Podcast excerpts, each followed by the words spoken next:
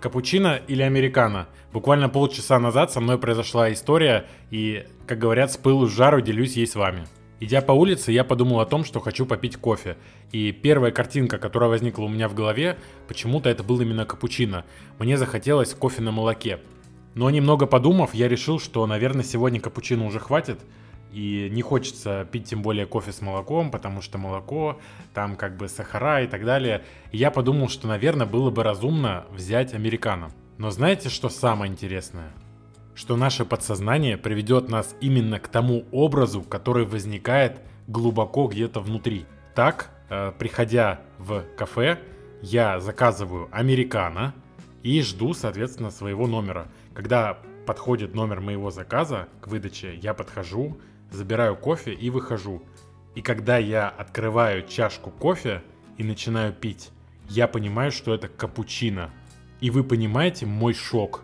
Как? Ну просто, как это вообще возможно?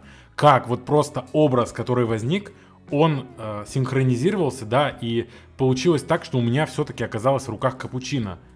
Можно это списать на то, что мне просто случайно поменяли кофе, просто так получилось, что вот, ну так совпало, совпадение, да, конечно, может быть, да. А можно, например, это объяснить тем, что э, наше подсознание так или иначе нас приведет именно к образу, к тому, который у нас есть в подсознании. И не важно абсолютно, что мы думаем.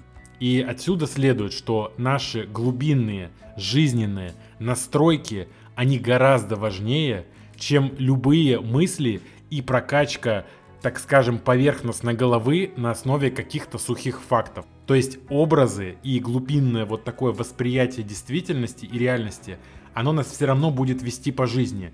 И мы даже можем не заметить, как оно нас, может быть, окольными путями или как-то скрыто для нас, оно нас приведет именно к тому, что заложено, какие представления у нас есть о мире. Сейчас это был пример с кофе. И это, казалось бы, можно списать на случайность. Но таких примеров просто тьма, и на самом деле ситуаций таких очень много, просто мы не замечаем и не проводим никогда параллели, что этот образ, он откуда-то взят. Это могут быть какие-то детские штуки, которые там сложились по воспитанию. Мы таким же образом воспринимаем людей. Мы таким же образом выбираем на самом деле работу. У нас есть куча страхов, у нас есть куча каких-то опасений, мнений и так далее. И вот это все, то, что заложено в нас внутри глубинно, оно нас ведет по жизни. Можно, конечно, это все пытаться игнорировать и работать через голову, но на самом деле голова она достаточно маломощна. И тот суперкомпьютер, который у нас есть в подсознании, который может просто вычислить за секунду множество разных вариаций и дать нам сделать вот именно то действие в соответствии с тем образом, который есть внутри, вот это поистине какая-то магическая штука, но это действительно так. В математике есть такое понятие, как вектор. Давайте представим, что мы, например, видим, как ракета стартует с какого-то космодрома. И представьте себе, что ракета летит на Луну. Небольшое отклонение в начале, например, на 1 градус только траектории движения ракеты приведет просто к огромному разбросу, то есть мы можем вообще не попасть на Луну в конце дистанции.